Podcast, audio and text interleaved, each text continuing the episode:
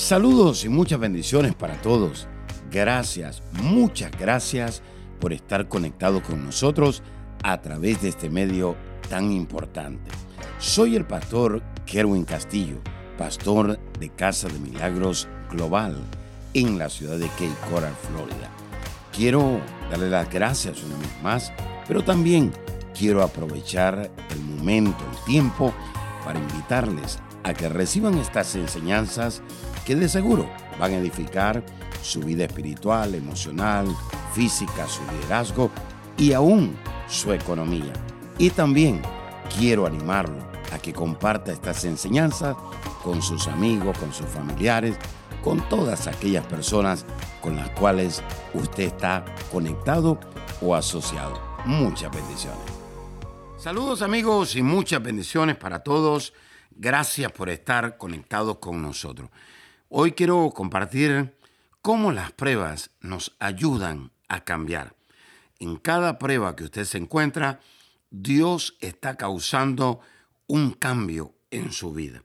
Las pruebas son inevitables debido a que usted tiene un propósito en Dios y ese propósito en Dios se tiene que cumplir en esta tierra.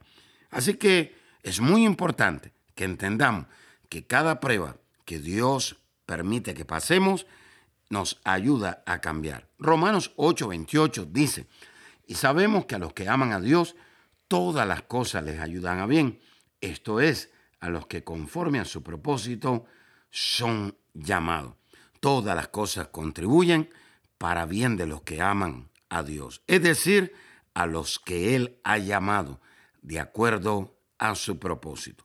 ¿Cuál es el propósito de las pruebas? Número uno, las pruebas nos mueven más cerca de la promesa de Dios para nuestra vida. Hay mucha gente que en medio de las pruebas tienden a tirar la toalla y ellos no saben que en medio de las pruebas están más cerca de ver el cumplimiento de esas promesas hechas realidad. Hay un llamado, hay un plan, hay un propósito y en medio de esa prueba se está acercando la voluntad de Dios para tu vida, para tus hijos, para tu generación, para tu finanza, para tu liderazgo, en todas las áreas de tu vida. ¿Cuál es el propósito de las pruebas? Las pruebas nos sincronizan y nos guían nuestros pasos de acuerdo a los propósitos que Él tiene para nosotros. Así que en medio de cada prueba comenzamos a darnos cuenta quién está con nosotros y quién no está con nosotros en medio de las pruebas. Hay muchas personas que te han abandonado, que te han dejado, y entonces Dios comienza a guiar tus pasos de acuerdo a esos propósitos. Y Dios comienza a traer amigos nuevos, socios nuevos en el área de los negocios.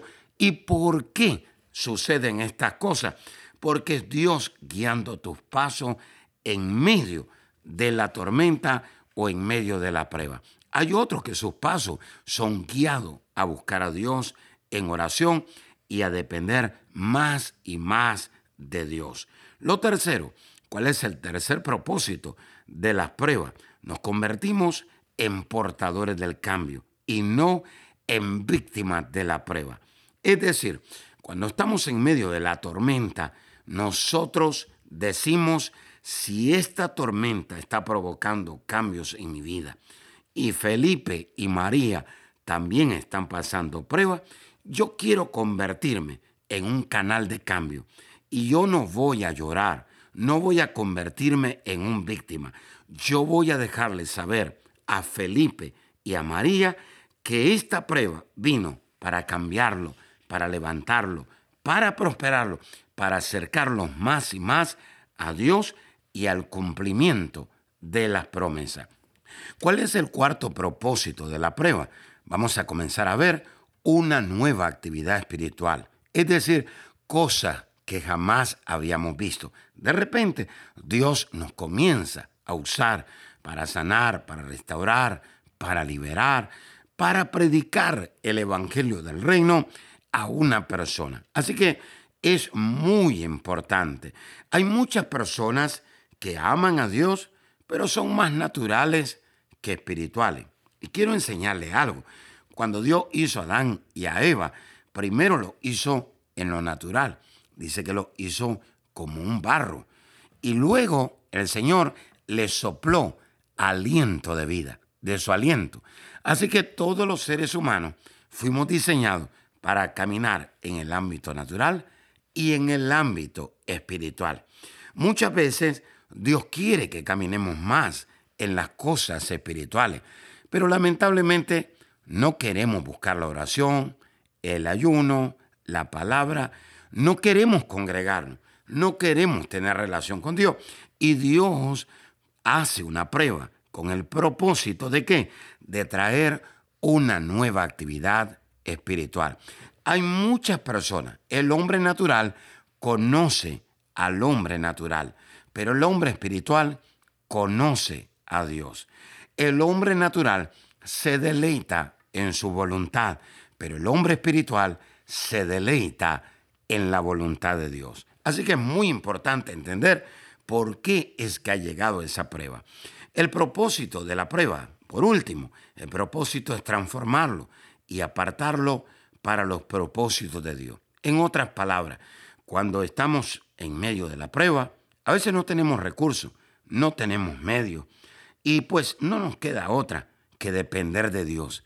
Y cuando comenzamos a depender de Dios, Dios nos limpia, Dios nos purifica y Dios nos comienza a separar para Él. Eso es lo que se llama en la Escritura consagración. Así que Jesús está con sus discípulos y les dice, vosotros ya estáis limpios por mi palabra. Vosotros ya están consagrados, transformados por mi palabra. Romanos capítulo 8, versículo 29 dice, porque a los que antes conoció, también los predestinó para que fueran hechos conforme a la imagen de su Hijo, para que Él sea el primogénito entre muchos hermanos. Así que esto está poderoso.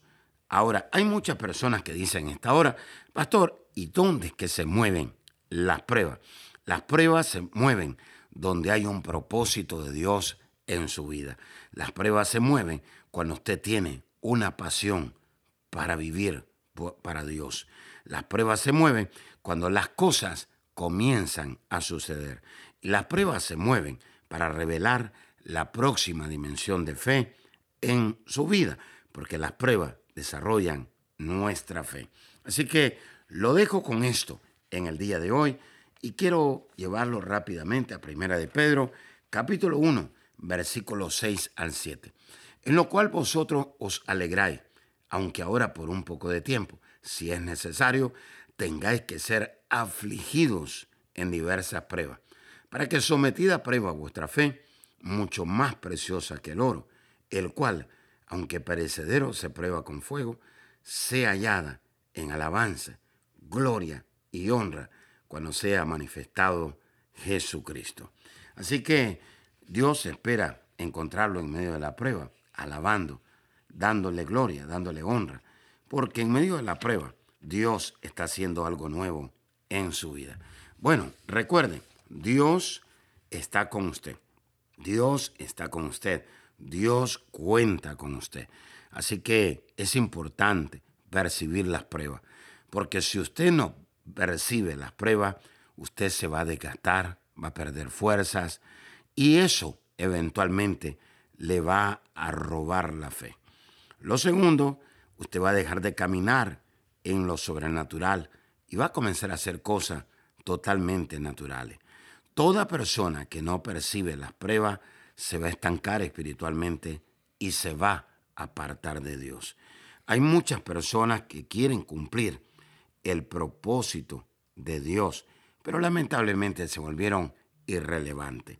Es decir, abrieron puertas a la depresión, a la tristeza, al dolor. Y quiero enseñarle algo muy importante. Cuando usted no percibe la prueba, eso mata su expectativa, eso apaga la fe, eso enferma el corazón, enferma su alma y enferma su cuerpo. Por eso es importante percibir la prueba. No se quede en la prueba, porque hay algo mayor después de la prueba. Primera de Pedro 5.10 dice, mas el Dios de toda gracia, que nos llamó a su gloria eterna en Jesucristo, después que hayas padecido un poco de tiempo, después que hayas pasado la prueba, Él mismo os perfeccione, afirme, fortalezca y establezca. Dios hará que todo vuelva a estar bien. Dios hará que usted vuelva a confiar en Él. Él le va a dar la fuerza para que no se desanime, para que siempre esté seguro que Él está con usted. Hay cuatro cosas que Dios va a hacer. Perfeccionarlo, afirmarlo, fortalecerlo y establecerlo. Perfeccionar quiere decir que Dios lo va a madurar. La persona madura no pide por dinero, no pide por mejor posición. La persona madura está más enfocada en los propósitos, en los planes de Dios para su vida y eventualmente Dios abre los cielos sobre su vida. Lo segundo, dice que de la prueba nos va a firmar. Eso quiere decir que Dios nos va a enseñar a liberarnos de todo peligro, de toda situación que venga en contra de nosotros. Lo tercero, esa prueba nos va a fortalecer. ¿Qué quiere decir eso? Que va a traer más movimiento, más velocidad, más fuerza del Espíritu sobre nuestra vida. Y lo cuarto, esa prueba nos va a establecer. Va a ser que empiece a funcionar algo de acuerdo a los planes de Dios. Toda persona que es establecida es porque fue asignada y fue asignada para funcionar de acuerdo a los planes de Dios en su vida. Así que perciba la prueba, levántese en esta hora y reconozca que Dios ha diseñado una prueba para ayudarle a cambiar en su vida. Vamos a orar en esta hora. Padre, te damos gracias por ese propósito que tiene cada prueba, Señor. Señor, te pedimos que actives nuestro discernimiento espiritual para que podamos seguir creyendo, para que podamos seguir honrando, para que podamos seguir alabando a nuestro Señor en medio de las pruebas. Señor, y que no seamos de aquellos, Señor, que somos ingratos o que dudamos o que renunciamos o que rechazamos a tus planes.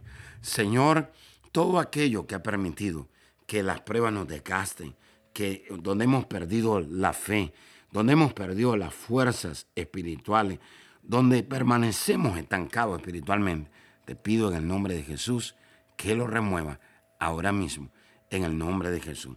Señor, activa ahora nuestra expectativa. En el nombre de Jesús, perfeccionanos, afírmanos, fortalécenos, establecenos. En el nombre de Jesús. Amén y amén. Amiga y amigo que nos está sintonizando, en Dios no existen casualidades, solamente citas divinas. Dios ha permitido que usted pueda oír mi voz en esta hora para decirle que el reino de Dios se quiere manifestar a su favor. Hay milagros, hay sanidades, hay restauración, hay liberación, hay prosperidad, paz, gozo, libertad que usted necesita accesar. La única manera de entrar a eso es recibiendo a Jesús en su corazón como su Salvador y el Señor de su vida. Hay alguien que pregunta en esta hora y dice, ¿cómo puedo recibir a Jesús? Dice la Escritura, el reino de los cielos se ha acercado, arrepentíos. La palabra arrepentirse quiere decir confesar pecados, pero también quiere decir cambiar de pensamiento. En el lugar donde usted cambia su manera de pensar, ahí usted abandona el pecado y ahí usted dice, necesito a Jesús en mi corazón. Si usted quisiera abrir su corazón en esta hora y recibir a Jesús ahí donde está, repita conmigo esta oración y diga, Señor Jesús, reconozco que soy pecador, me arrepiento de todos mis pecados. Señor, perdóname, límpiame con tu sangre. Te recibo, Jesús, como mi Salvador y el Señor de mi vida. Gracias, Jesús, porque si hoy muero, al abrir mis ojos, estaré en tu presencia, porque tú eres mi Salvador y mi Señor. En el nombre de Jesús, amén y amén. Le damos gracias a Dios por su vida. Así que escríbanos quisiéramos orar por usted, quisiéramos asignarlo a una iglesia ahí donde usted vive. Bendiciones. Hola amigos, estoy muy contento y agradecido porque ustedes se conectan constantemente a nuestros servicios online. Esta vez quiero compartir con ustedes la buena noticia que escribí un nuevo libro y este material nos va a llevar a protegernos del temor en estos tiempos. Estamos viviendo tiempos peligrosos, duros, difíciles, que han llegado y que también llegarán inesperadamente. Y esto está causando que en el mundo y la iglesia de Cristo entren en ataques de pánico, preocupación al ver lo que está sucediendo. Jesús está a las puertas, pero mientras regresa debemos protegernos del temor. Sabe que las epidemias, las catástrofes que se están manifestando en estos últimos tiempos hacen que las personas entren en una desesperación, confusión y temor Protección contra el temor es una herramienta eficaz, poderosa, llena de la revelación de Dios que le inspirará a liberarse del temor y lo edificará para fortalecer su fe y su pacto con Dios. Obténgalo ahora, por favor, llamando al 239-945-3005. Gracias por escuchar a nuestro podcast. Si quisieras escuchar más o conectarse más con nosotros, visítanos a nuestra página de Facebook Apóstol Kerwin Castillo.